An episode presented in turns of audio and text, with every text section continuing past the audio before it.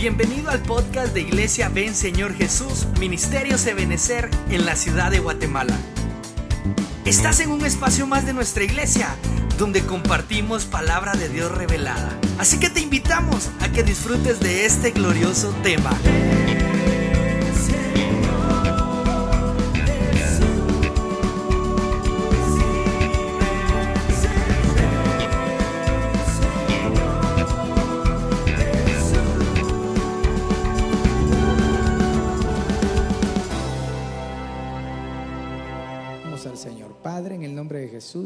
Gracias esta noche por darnos el privilegio de estar en esta casa, Señor, recibiendo tu bendición, tu palabra, tu porción sobre nuestras vidas.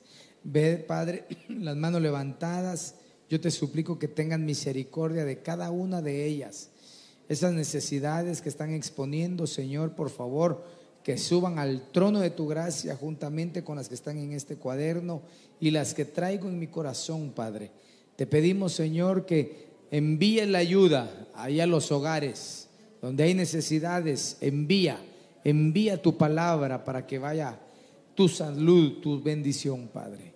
De igual forma, te pido que traigas tu palabra acompañada, Señor, de una unción apostólica, profética, evangelística, pastoral y magistral. Y permítenos encajar en tus virtudes, en tu palabra esta noche. Gracias Padre, gracias Hijo y gracias Espíritu Santo. Amén, amén y amén. Dale una ofrenda de palmas al Señor fuerte, fuerte, fuerte, porque Él es bueno. Amén. Bueno, yo quisiera hablarles esta noche un tema familiar y siempre irlo acoplando a la vida personal, a la vida congregacional. Y el tema es recuperando la intimidad en el hogar. Usted sabe que la intimidad es uno de los mayores tesoros que tenemos cada uno como persona. Si no hubiera intimidad, que es muy, fíjese, solo quiero aclarar, por ejemplo, ¿verdad?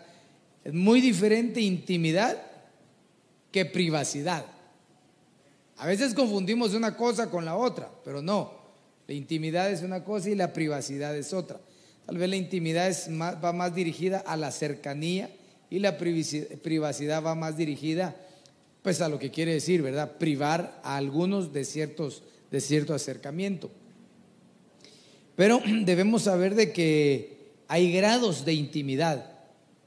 Por ejemplo, cuando uno, uno eh, va creciendo, se va topando, hermano, en la vida, de que a veces va obteniendo ayudas y también muchos golpes en la vida, porque no logramos discernir dónde está la frontera de la intimidad, ni siquiera la privacidad, ¿verdad?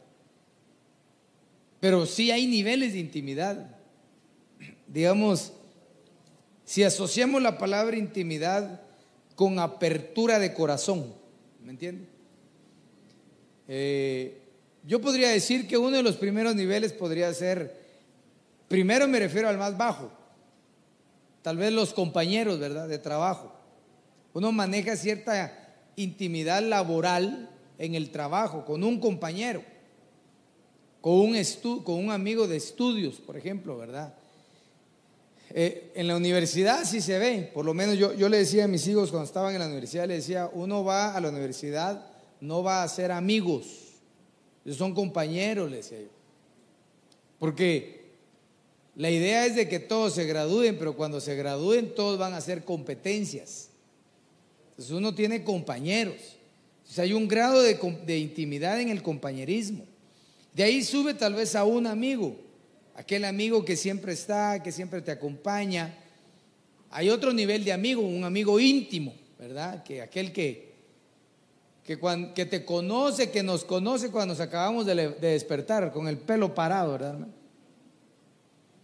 Luego viene la familia, los familiares, hermanos, primos, tíos, padres.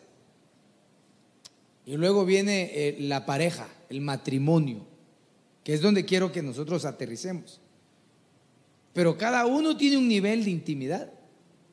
Y lo importante es que nosotros podamos revivir la intimidad en el hogar.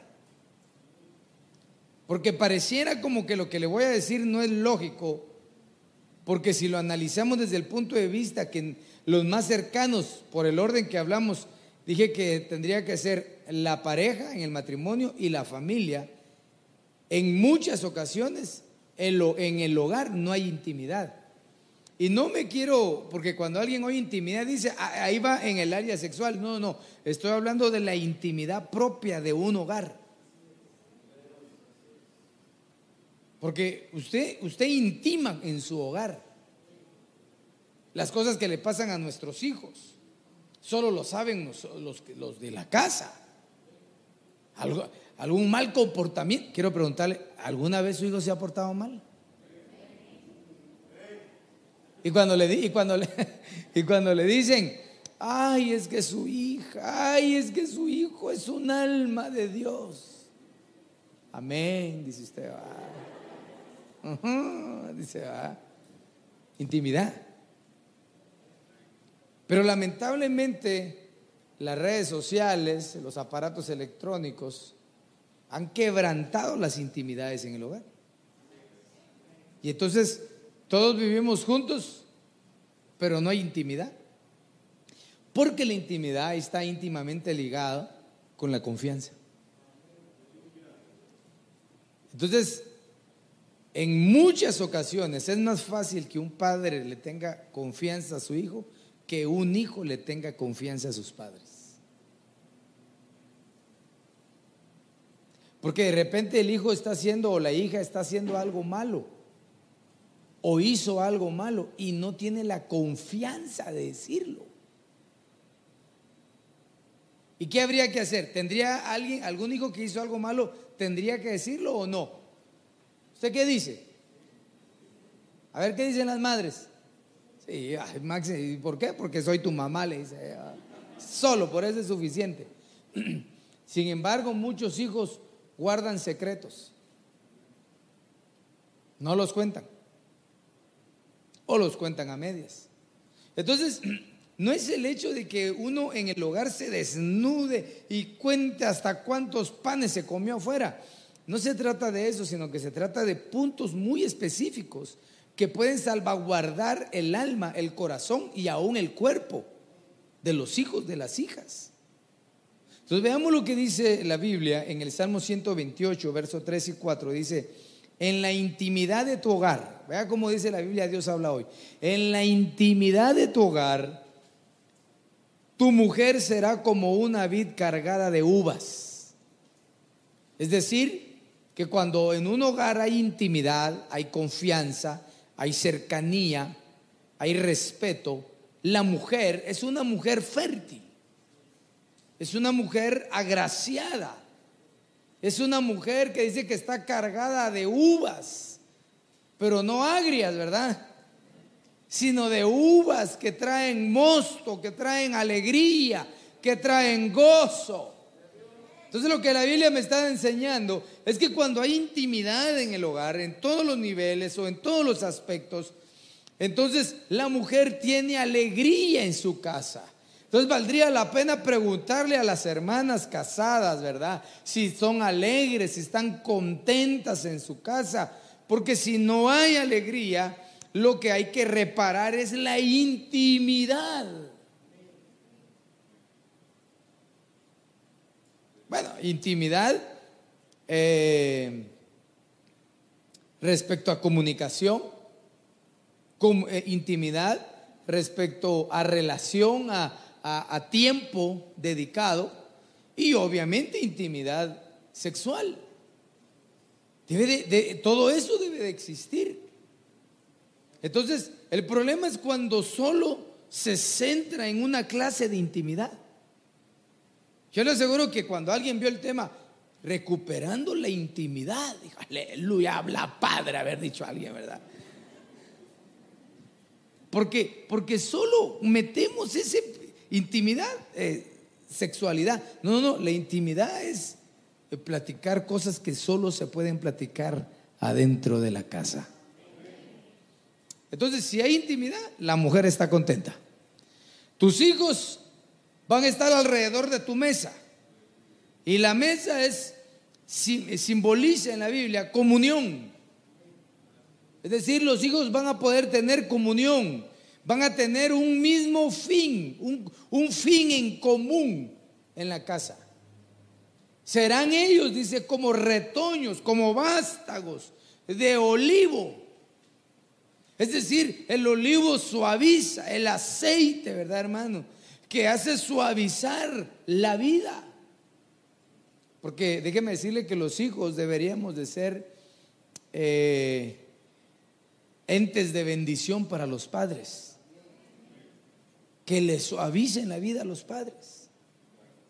Así bendecirá el Señor al hombre que lo honra.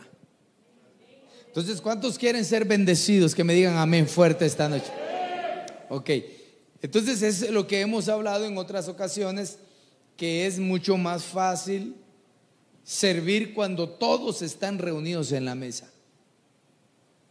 Es decir, que todos tenemos un común, eh, eh, eh, tenemos un fin en común.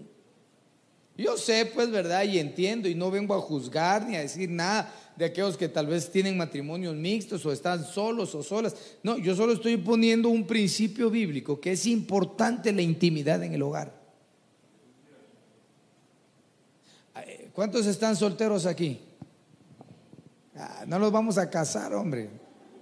O a lo mejor le hubiera dicho, ¿quién se quiere casar, verdad? Pero alguna vez sus papás le ha dicho, su mamá le ha dicho, mira, aquí no es hotel para que comas a la hora que quieras comer, ¿verdad? O que entres a la hora que... ¿A, alguien le han dicho así? Esos patojos son tan respetuosos. A mejor le va a preguntar a los padres, hermanos, ¿alguna vez le ha dicho usted a sus hijos así? ¿Habrá alguno o alguna que le ha dicho así que levante su mano? Quiero ver, hacer, hacer, Ah, sí, si aquí no es hotel, pues aquí, si quieres vivir tu vida sola, pues, pero aquí no es hotel de solo entrar, poner la mano y te vas a acostar. Porque un hogar, usted sabe que la palabra hogar viene de hoguera, de, ¿cómo se llama eso? Donde se echan leña en la casa. Como la chimenea, hoguera, calor. De ahí se deriva la palabra hogar. Pero vean lo que dice el diccionario respecto a qué es la intimidad. Es una zona abstracta, es decir, no es algo tangible, ¿verdad? Algo que diga uno, aquí, aquí, yo voy a poner esta vara aquí, de aquí para acá no vas a pasar. Es algo abstracto, que una persona reserva para un grupo acotado de gente, es decir, para un grupo específico, y que generalmente son amigos, es familia y son amigos. Sus límites no son precisos y dependen de muchas circunstancias. Cuando uno habla de intimidad, por ejemplo, no puede decir, bueno, la intimidad se va a lograr paso uno, paso dos, paso tres, paso cuatro. Y si, y si en el paso cuatro falla, entonces regresa al paso tres. No, no, no se puede porque vamos a ver que hay diferentes clases de intimidad que se logran, como puse aquí, de diferentes circunstancias. Por ejemplo, veamos una. La intimidad se logra, depende de la comunicación, tiempo y presencia que se tenga en el hogar. Es muy complicado pedir que haya intimidad, es decir, eh, comunicación, es decir, eh, confianza, si no hay comunicación, si no hay tiempo dedicado. Hermano, en todo se necesita tiempo, dedicarle tiempo. Su trabajo, la congregación, sus estudios, todo necesita que se le dedique tiempo. ¿Cuánto no más va a necesitar que se le dedique tiempo, el proceso de la intimidad en el hogar. Se necesita tiempo. Alguien que dice, no, hermano, mire, yo la verdad trabajo mucho y llego muy cansado, así que eh, no tengo tiempo para nada ni para nadie. Está perdiendo el principio de la intimidad y dice la Biblia en el Salmo 128 que en la intimidad de tu hogar, en la intimidad de tu hogar, o sea, que si no hay intimidad en el hogar, no hay mujer contenta, llena como frutos de uvas, cargada, ni tampoco hay hijos que den dulzura como los higos, higos, ni tampoco es un lugar de bendición donde el Señor va a depositar bendición. Se necesita el tiempo. Aunque no digan amén. Pastores, que ahora no hay tiempo. Hazlo. Todos hacemos tiempo para algo. Si tú, si hay algo que te guste a ti, tú miras cómo haces y haces tiempo. Presencia. Yo, yo realmente, hermano, yo pienso que un padre es el que está presente, no el ausente. Y aquí tal vez me, va, me, voy a ir a, un callejón difícil, ¿verdad? Pero realmente, eh, yo diría que si, si, la situación económica está muy difícil y un padre dice, bueno, me voy a los Estados Unidos para ganar dinero y mandarte dólares allá y tenerte ahí con, eh, con tenis de dólares, mejor váyanse todos o que no se vaya él solo, pues. ¿Cómo no pasó? Usted me va a pagar el coyote. En primer lugar, no se vaya con coyote. ¿Ah? ¿Cuántos casos no hemos sabido, hermano, de hombres, de padres que perjuraban, besaban todos a su cónyuge, a sus hijos se fueron y se olvidaron? Vaya, hablemos de uno que se fue y que sí manda. Pero el dinero no es intimidad. Es la presencia. Entonces, yo he predicado en otras ocasiones que hay cosas que son buenas siempre y cuando se hagan en el momento. Un, niño necesita a su padre.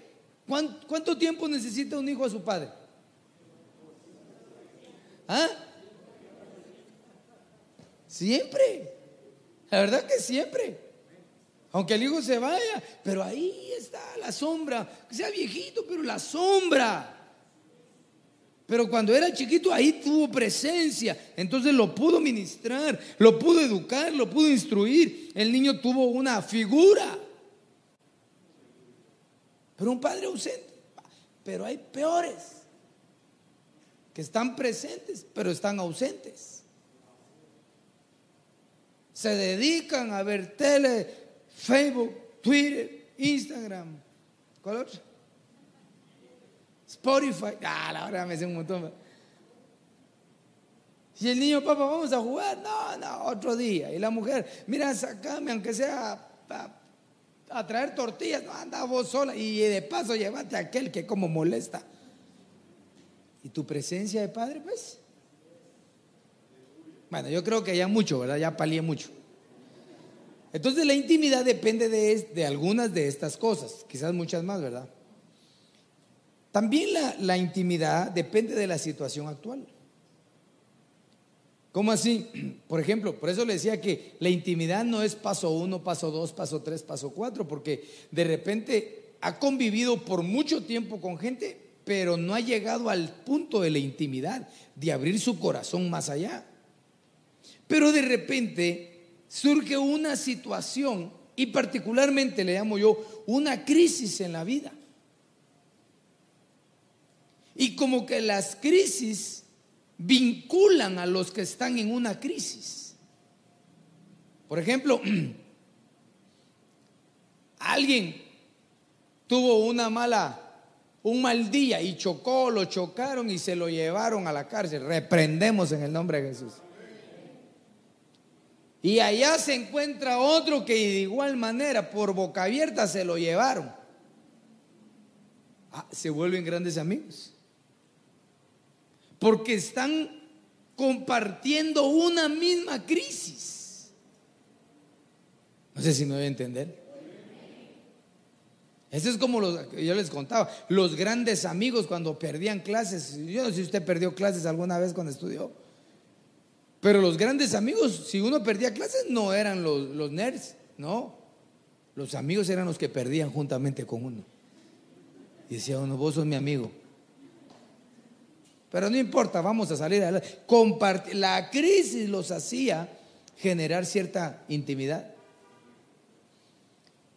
Otra, otra situación es, depende del corazón de cada persona. Y vea que estoy hablando del hogar. Porque en los hogares todos tenemos corazones diferentes. Es decir, la forma de ser. Hay hijos que son, hermano, dulces, fáciles de amar. es decir, amables. Hay otros que pura papa, pero sin sal. Duros, insensibles. Está viendo que se cae la mamá y dice, ay, pobrecita, ahí te levantás. No ayudan. Depende del corazón.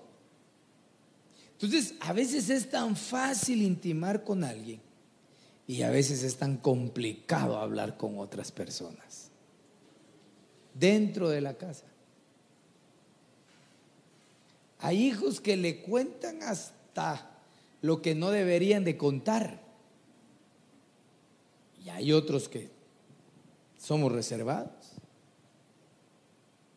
Entonces, contextualicemos esto en la Biblia. Mateo capítulo 15, verso 8 dice, este pueblo con los labios me honra, pero su corazón está muy lejos de mí. Los fariseos, los escribas del tiempo del Señor tenían mucho conocimiento de las escrituras, pero no hacían nada para acercarse al Dios verdadero. Entonces la intimidad no tiene nada que ver tanto con lo que se conoce, sino con lo que se vive. Por eso el conocimiento sin vivencia nos hace lejanos. Oh, yo en la casa sí sé que, que están pasando necesidad mis hijos, pero, pero hay que Dios los ayude, ya están grandes. Al fin y al cabo la salvación es personal, dice. Y por supuesto que la salvación es personal, pero la intimidad los fariseos conocían toda la palabra, los principios, a Moisés, los profetas. Y cuando llegó el cumplimiento de la profecía de Zacarías, de Miqueas, no lo vieron. No lo vieron.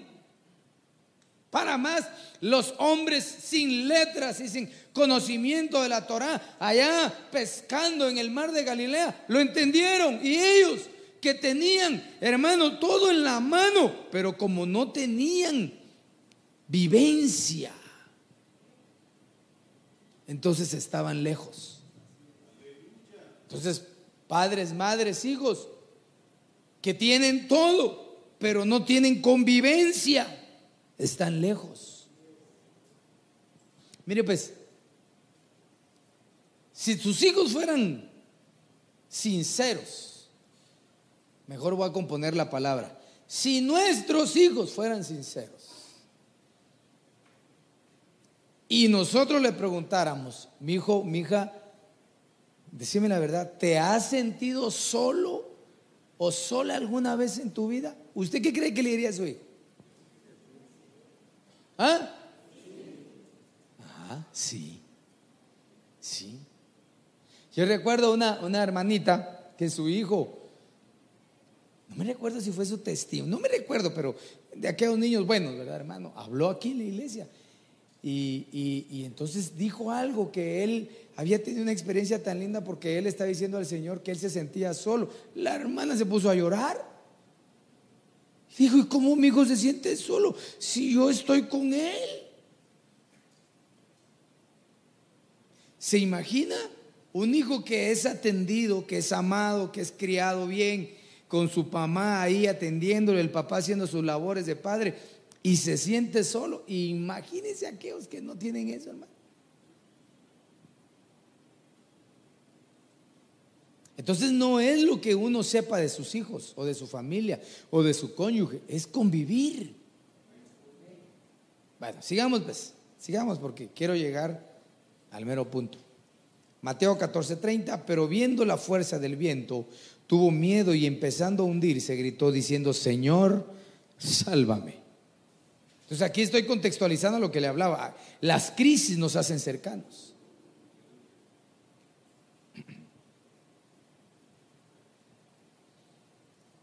¿Alguna vez ha llorado usted a la parte de la cama de su hijo porque está enfermo? ¿No ha hecho su voto por ahí? ¿Su juramento por ahí a la orilla de la cama? Porque uno sabe, hermano, cuando, cuando ha abusado y ha sonado hasta por gusto, hermano. O cuando de repente tu hijo o mi hijo necesitaba algo y, y dijimos, no, no, no. Y sí podíamos.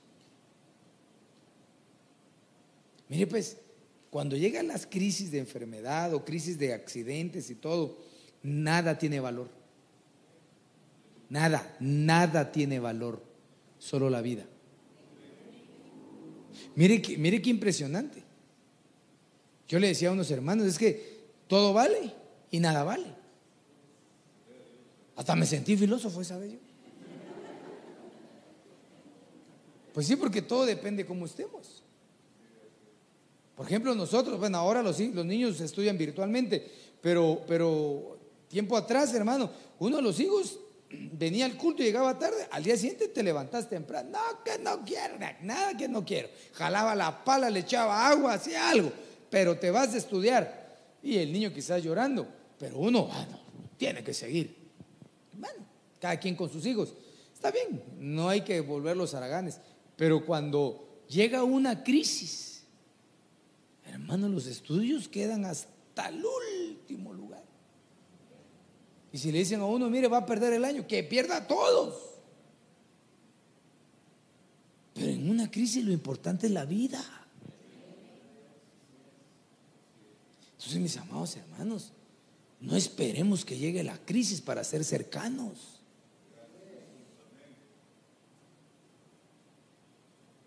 La vida, la vida, los golpes en la vida le tienen que enseñar a uno a cómo ir flexibilizando muchas cosas.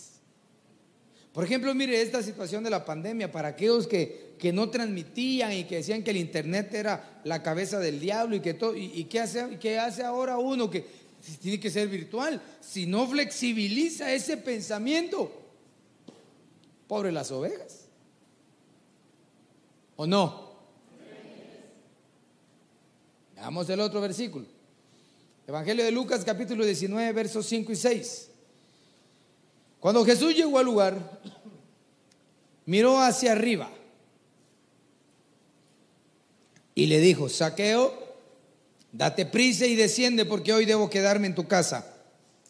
Entonces él, ¿quién? Saqueo, se apresuró a descender y le recibió con gozo. Entonces eh, decía yo, la docilidad del corazón nos hace cercanos.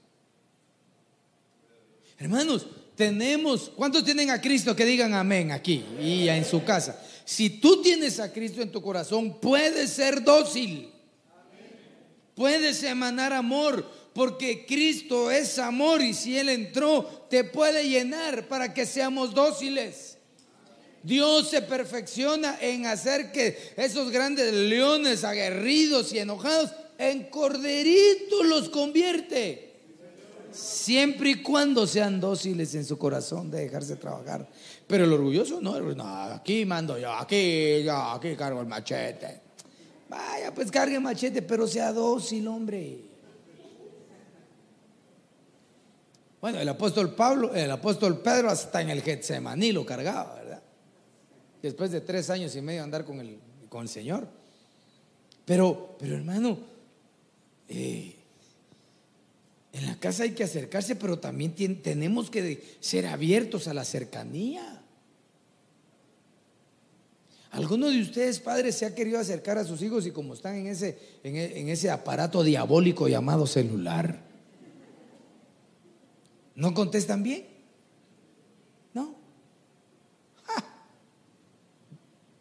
Bravos le iba a decir yo, pero no, se enojan. No ponen atención. Está la mamá, ya está la comida, ya está la comida, ya está cuando la mamá pega el grito de Tarzán, ¿verdad, hermano? Hasta ahí, oye, no se puede hablar con los jóvenes ahora. Los jóvenes solo prisa, solo correr, solo amigos, solo chat. Está hablando así, ah, ajá, ajá, sí, sí, ajá, así. Me da risa porque Es que hay Dios, ¿verdad, hermano? Cuántos errores, ¿verdad? Veníamos bajando de un elevador en el apartamento y una patoja. Así le choca, hermano. Y, y se me quedó viendo, yo iba con mi esposo. Y se nos quedó viendo. Yo me le quedé viendo así, de pies a cabeza, porque no la conocía ahí en el condominio. Y se me quedó viendo y salió. ¡Brava! Y yo así también. Pero, pero lo que me da risa es de que salió de las puertas del elevador. Y cabal cuando se empezó a cerrar dice, ay, ¿Y dónde me bajé? Dice, ah, dije yo, esta, ni cuenta se dio que no había llegado al primer nivel. Porque la verdad, hermano, que los celulares los ataranta, hermano. A ellos, pues, va. Los bloquea del ambiente que está a su alrededor. Jóvenes, hermanos, hermanas, padres, tenemos que pedirle al Señor que nos haga dóciles Pero veamos los niveles de intimidad. Ya se me fue el tiempo y yo no he entrado a esto. Veamos algunos niveles. Proverbios 17, 17 dice, en todo tiempo ama el amigo y el hermano nace para tiempo de angustia. Entonces hay amigos lejanos y hay amigos cercanos. ¿Usted tiene amigos? ¿Cuántos amigos tendrá? Decía aquel cantante, necesito un millón de amigos, dijo. Ah. Nunca cantó feliz de plano, porque no sé si, si alcanzó esa cantidad. Pero amigos hay lejanos y cercanos. Ese es un nivel de intimidad. Los amigos hay que apreciarlos en la vida. Hay que cuidarlos, hay que cultivar la amistad. La Biblia dice, ¿quieres, ¿quieres ser amigo? ¿Se recuerda qué dice la Biblia? Ajá, ¿quieres ser amigo? Muéstrate amigable. Por eso hay muchos que no tienen amigos porque son empurrados, hermano. O todos estirados, estiradas. Por eso no hay amistades, porque la gente no da por dónde. Yo he conocido personas que dicen, no, es que yo aquí todos les caigo mal, todos están mal. No, yo por dentro, mm, tú estás mal. Porque yo digo, hermano, que uno podría caerle mal a uno, a dos, a tres, a diez. Pero a todos no, hombre. No, entonces ahí el común denominador es el uno. Hay que mostrarse amigos. Hay que ayudar.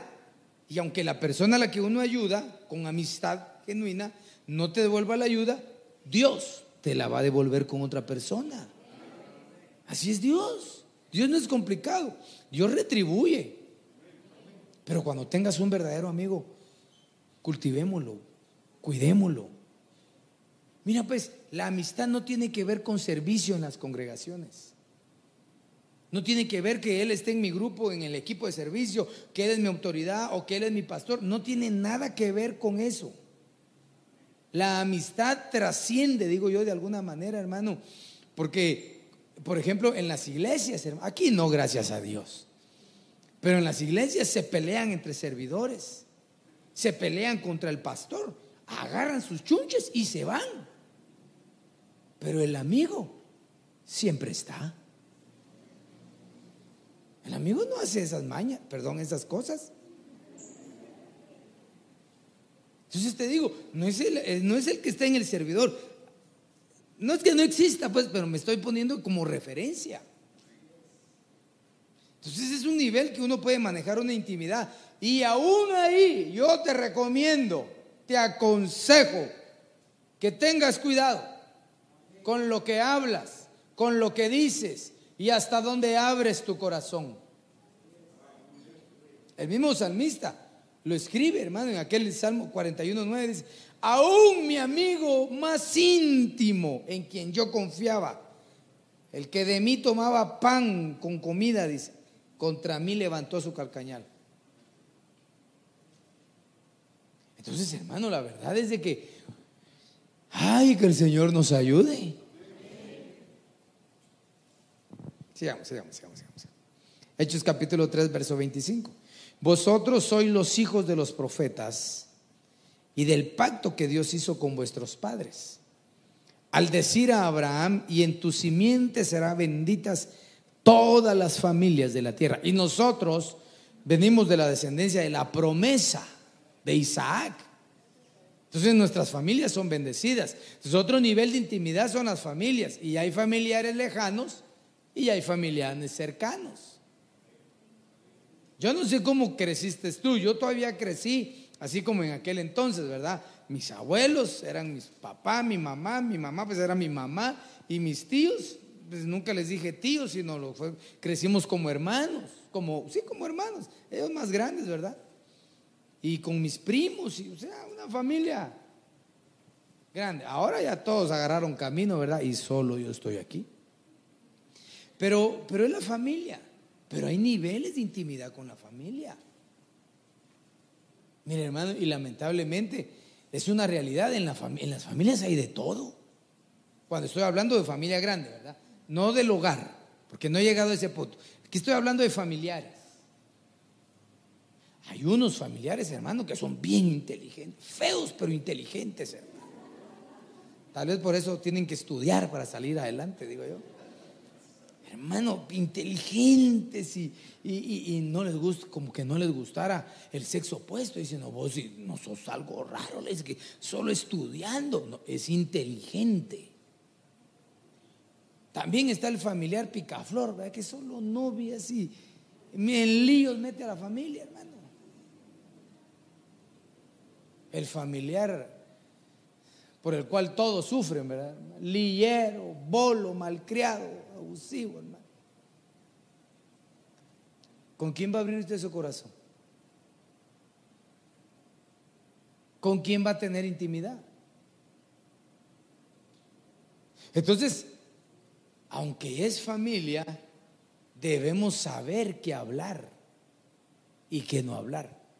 Mire, solo el hecho de que alguien sea creyente en Jesucristo y otro no, aún ahí hay un gran abismo de diferencia de qué se puede hablar y qué no se puede hablar. Por ejemplo, hay familiares que son así pesados, hermano, y le dice, ¿y, vos qué sos? Eh, yo soy cristiano evangélico, aleluya. Ah, sos aleluya. Ah, vos, solo, vos sos el que les vas a dejar el dinero a los, a los pastores ahí, Y, y, y ese sobre qué es, te dice. Y uno, no, es que fíjate que, y lo empiezan a bombardear. Y usted todavía se pone a es que fíjese que estamos haciendo una colecta, aunque aquí no hacemos colectas, ¿verdad? Pero dice, estamos haciendo una colecta, hermano, se lo comen vivo. Entonces no se puede hablar de todo. Pero hay cierta intimidad. No podemos cortar los lazos sanguíneos porque entonces estaríamos mal. Pero sí se, debemos saber qué hablar, que intimar con cada quien. Bueno, ya solo me quedan 10 minutos y llegamos al de las parejas. Todos querían que se hablara solo de parejas hoy, pero no.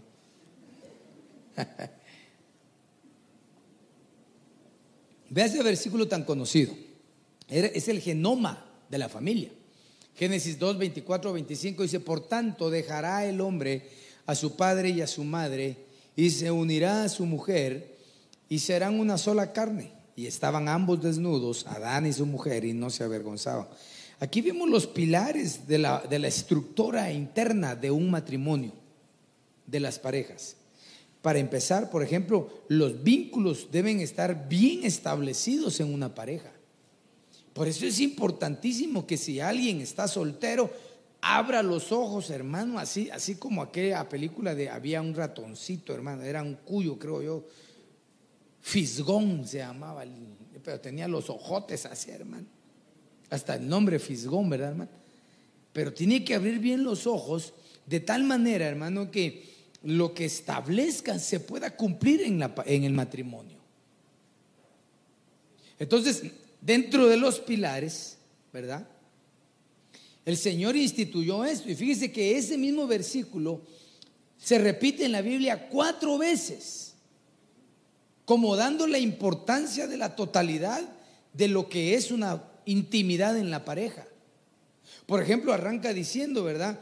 Por tanto, dejará el hombre a su padre y a su madre. Entonces está hablando de que en la intimidad de la pareja, lo primero que tiene que haber es una separación. Pero ¿qué clase de separación? Tiene que separarse de todos aquellos que no ayuden a la edificación de la relación. Estoy hablando con creyentes nacidos de nuevo que todo lo hacen en orden, ¿verdad? Porque de repente me aparece alguien ahí, no, pastor, mi mamá no quiere, no la quiere a ella porque no tiene a Cristo, pero usted dijo, el hombre dejará al Padre, yo me voy. No, yo no estoy diciendo eso. Estoy hablando con cristianos maduros que están haciendo las cosas en orden. Pero a veces la pareja ya, ya están casados, están bonitos, se aman, sirven, y tienen, hermano, familiares políticos que lo que hacen, hermano, es destruir la pareja, envenenar la mente, envenenar los sentimientos, socavar. Entonces dejará todo aquello que no sea saludable para sus relaciones. Tiene que separarse. Si te dicen, mira, mira, mi hijo, o mira, hermano, esa tu mujer, oh, tené cuidado porque allá la conocemos como la traicionera. Ah, ah, dice, ¿verdad? Y mira esto, y hermano, y entonces empieza a socavar la mente del marido. Y cuando llega a la casa, a pelear llega. O usted, hermana, que dijo, e-, este príncipe, ah, qué belleza. Dijo, me lo llevo antes que se lo lleven todas las que están detrás de él. Y en su casa su papá le dice, ah, no, es que es, ese tu fiero que te conseguiste. Dice, ese tu peor es nada, ¿verdad? Y va de humillar a su marido y diciéndole que es un tonto, que es un loco, que es... ¿Algún día se lo va a creer usted? Entonces la intimidad en la pareja, la primero tiene que separarse de todo aquello que vaya destruyendo o queriendo socavar la relación íntima. Luego dice, y se unirá a su mujer y serán una sola carne. Mire, mire, mire cómo Dios ordena las cosas. Primero se separa todo lo que pueda socavar la relación y luego viene la intimidad. Porque aquí se está hablando de la intimidad. Se unirá, ¿verdad?, a su mujer. Y esa intimidad tenemos que elevarla, no solamente al cuerpo, sino al alma y al espíritu. Porque hay matrimonios, hermano, que eh, en el área de la intimidad sexual, ah, ahí son campeones. Pero cuando hay un problema sentimental, hermano, tiran todo por la borda, se maltratan, se ofenden, se dicen lo que quieran, hermano, se separan. Y, entonces, ¿dónde está ahí eh, la unión? Equivocadamente el mundo dice, es que eh, hicieron el amor. Si el amor no se hace, ¿cuánta gente después de terminar una intimidad sexual están peleando? Eso no es hacer amor. Unirse es la capacidad de permanencia. Cuando la Biblia dice que lo que Dios unió no lo separa el hombre. La, la, unión es una permanencia voluntaria, pero con estabilidad, no solamente física, sino emocional y espiritual. Porque déjeme decirle, le voy a decir un gran misterio. Todos envejecemos. Y en la curva de la intimidad, hablando sexualmente, entre más grande, más cae la curva. Y si no ha habido verdaderamente una unidad en el alma y en el espíritu, hermano, ahí es donde vemos lo que dicen viejos rabo verdes matrimonios fracasados después de 25, 30 años de casados. ¿Por qué? Porque el señorón, hermano, anda con patojas de que podrían ser sus hijas. Pero ¿qué pasó ahí? No, es que la señora ya no sirve. No, pero es que no es que no sirva, es que no trabajó la unidad de la permanencia. Tiene que haber intimidad, pero no sexual solamente. Por supuesto que tiene que haber. Porque la intimidad sexual, hermano, es algo que permite la unidad en el matrimonio. Si la mujer está, no, no, no, no, el otro año, el otro año primero de cuando declaren el año de la recuperación, ahorita no.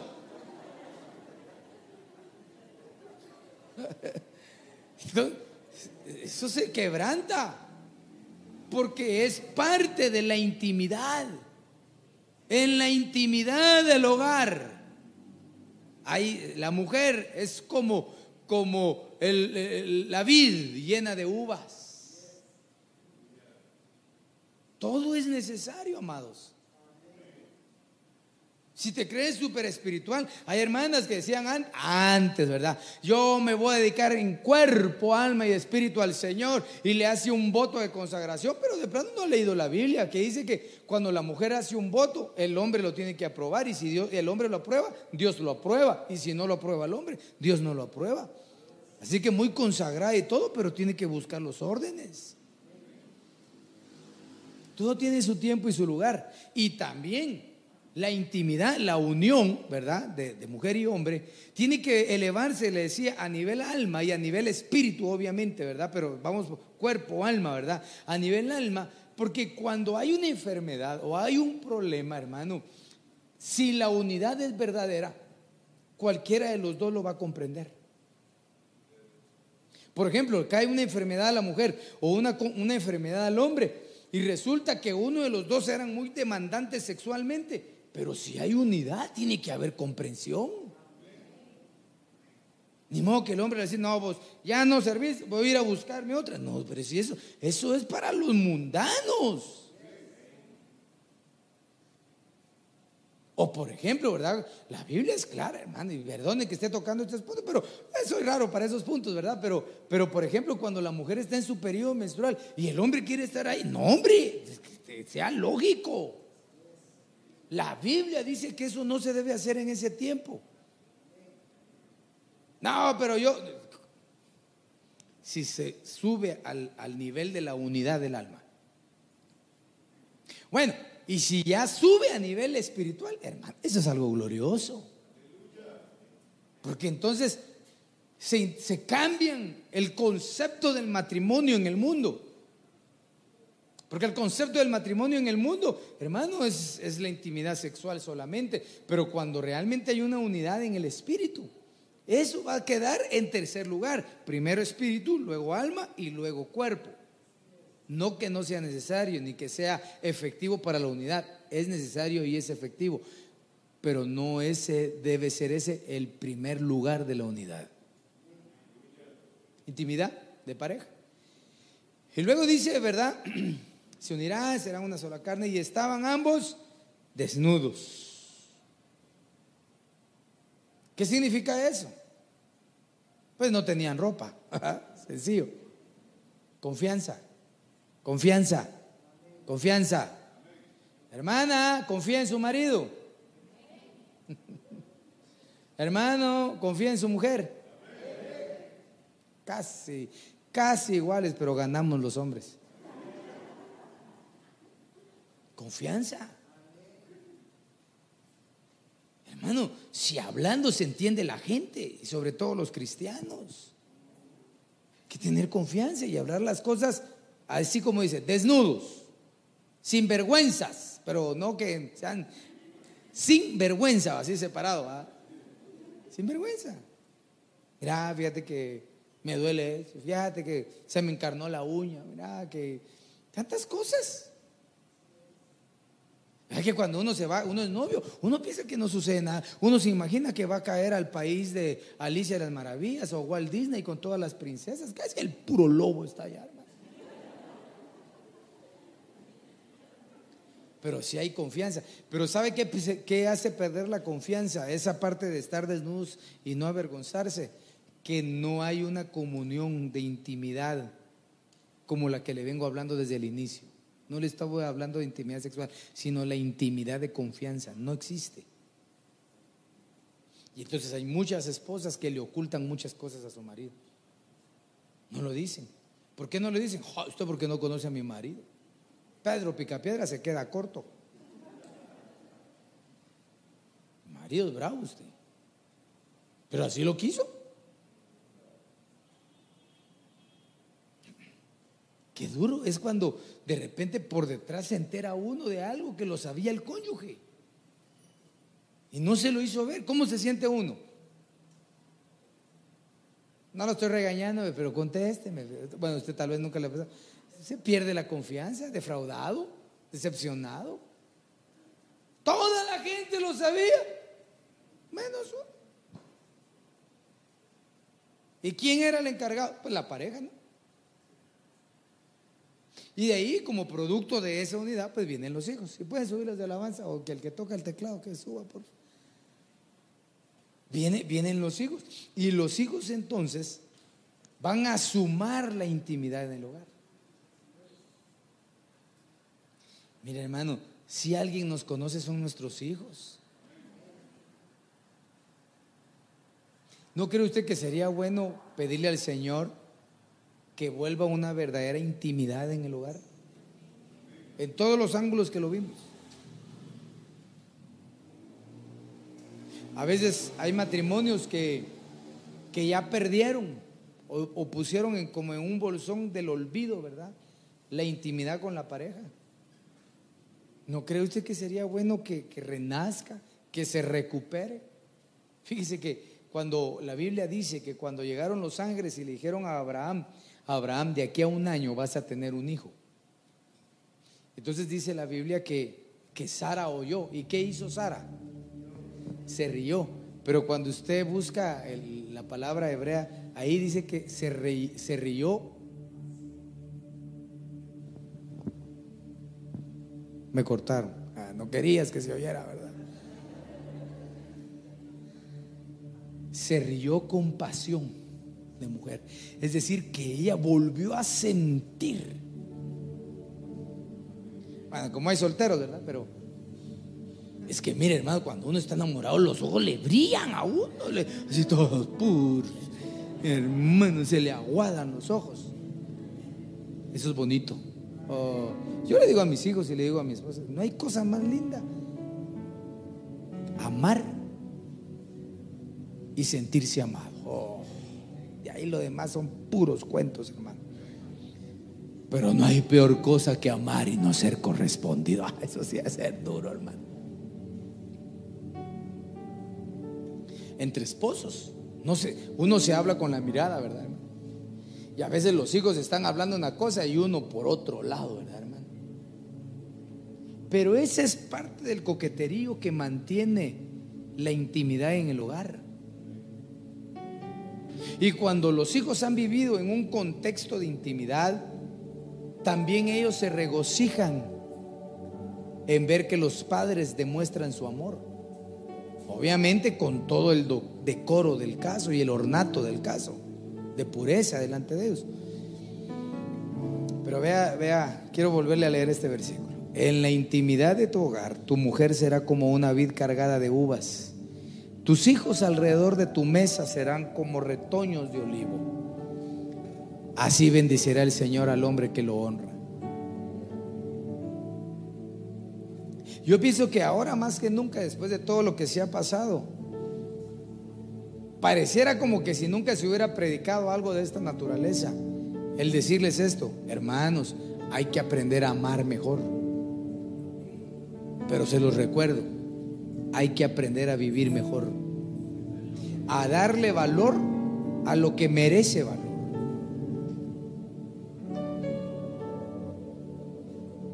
Todo lo físico se va a perder, todo, Pero si nos tenemos entre nosotros, con la familia, con los hermanos, con los hijos y el cuerpo de Cristo, seguramente las cosas van a caminar de una mejor forma. Seremos bienaventurados. A veces nos queremos comparar con aquellos, los solteros bonitos y adinerados que viven, pero al final van y duermen solos. Pero el soltero que tiene a su padre, a su madre, a sus hermanos, porque es soltero, pues que los disfrute. Y los que estamos casados, y los hijos que viven con uno, disfrutémonos. Ya mero que le iba a decir, dele un beso a su esposa, pero no, ahí se lo da en su casa mejor. Y dele un su abrazo y dile, mira, mija, la verdad es que no me había dado cuenta lo importante que eres para mi vida. Yo se lo digo a mi verito y ahí me estás viendo de plano porque me controla, hermano. Ah. Eres lo más importante. Después de Dios, es lo más importante para mi vida. No es el montón de cosas. Es lo que sale de aquí. La que hace feliz a la familia. Ponte de pie, por favor. Y vamos a pedirle al Señor que nos ayude a mejorar la intimidad en el hogar que nuestros hijos sean íntimos con nosotros también. Pero eso es algo, muchachos, que ustedes tienen que trabajar. Sobre todo los que están aquí, porque ya están grandes. Ya no son bebés de pacha. Cuando los llamen sus padres, sean obedientes y háganlo con amor. Háganlo con sinceridad. Así como que si fuera la última vez que fueras a ver a tus padres. Qué triste aquellos que lloran sobre la caja. donde las lágrimas son por pura conciencia, porque nunca fueron expresivos. La mayoría de hijos que no son expresivos verbalmente lo hacen eh, materialmente. Pero el amor no se compra con lo material. Sobre todo el amor de un padre y una madre. No. Nosotros que somos padres, ¿qué queremos? Solo un gesto de amor. Con eso sería suficiente. Con buenas noches, buenos días, mami, papi. Dios los bendiga los amamos. Que Dios cambie tu manera de hablar. Padre, gracias Señor, gracias por tu palabra. Derrama sobre nosotros un espíritu de unidad, de amor. Que para nosotros no sea difícil intimar con los nuestros. Que no haya un ruego en los hogares, ni paternal, ni maternal, ni de los hijos sino que sea fácil la cercanía. Que aprendamos a valorar el tiempo, el esfuerzo. Bendice a los padres de esta congregación y a las madres. Los que están presentes como los que están en sintonía, los bendecimos, hermanos. Y si al caso te has sentido adolorido, triste, defraudado, Hoy el Señor te ministra nuevas fuerzas en el nombre de Jesús. Bendecimos a los hijos y a las hijas. No están solos. Tienen un Padre por excelencia cuyo nombre es Jehová. Esposos y esposas, hombres y mujeres que se han sentido solos o defraudados. No estamos solos. El Señor es por nosotros. Señor, aviva aviva el amor en las familias, en las parejas, entre cónyuges, entre hijos, entre hermanos. Que se termine el pleito y que venga el amor, la caridad sobre cada uno en el nombre de Jesús. Espíritu,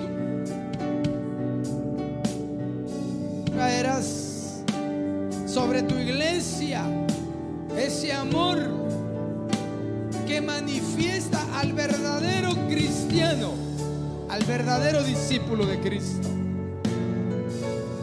Bendice tu familia esta noche, bendice a tus padres, a tus hermanos, a tus hijos, a tu cónyuge. Señor, yo bendigo la vida de mi esposa. Bendigo, Señor, su vida. Gracias porque ha sido un vaso que me ha permitido, Señor, desarrollarme como hombre, como creyente, como esposo, como padre, como siervo tuyo, Señor. Yo la bendigo y amo sobre su cabeza la salud, la alegría, Señor. Bendigo la vida de Daniel, Isaac, de Ami, Raquel de María René, Señor. Los bendecimos a cada uno por nombre, por edad. Te ruego, Señor, que las bendiciones que tú llamaste derramar sobre Abraham sean sobre ellos. Que aprendan a amarse, a respetarse, a cuidarse, a ser íntimos y así, Padre, bendice a nuestros hijos espirituales.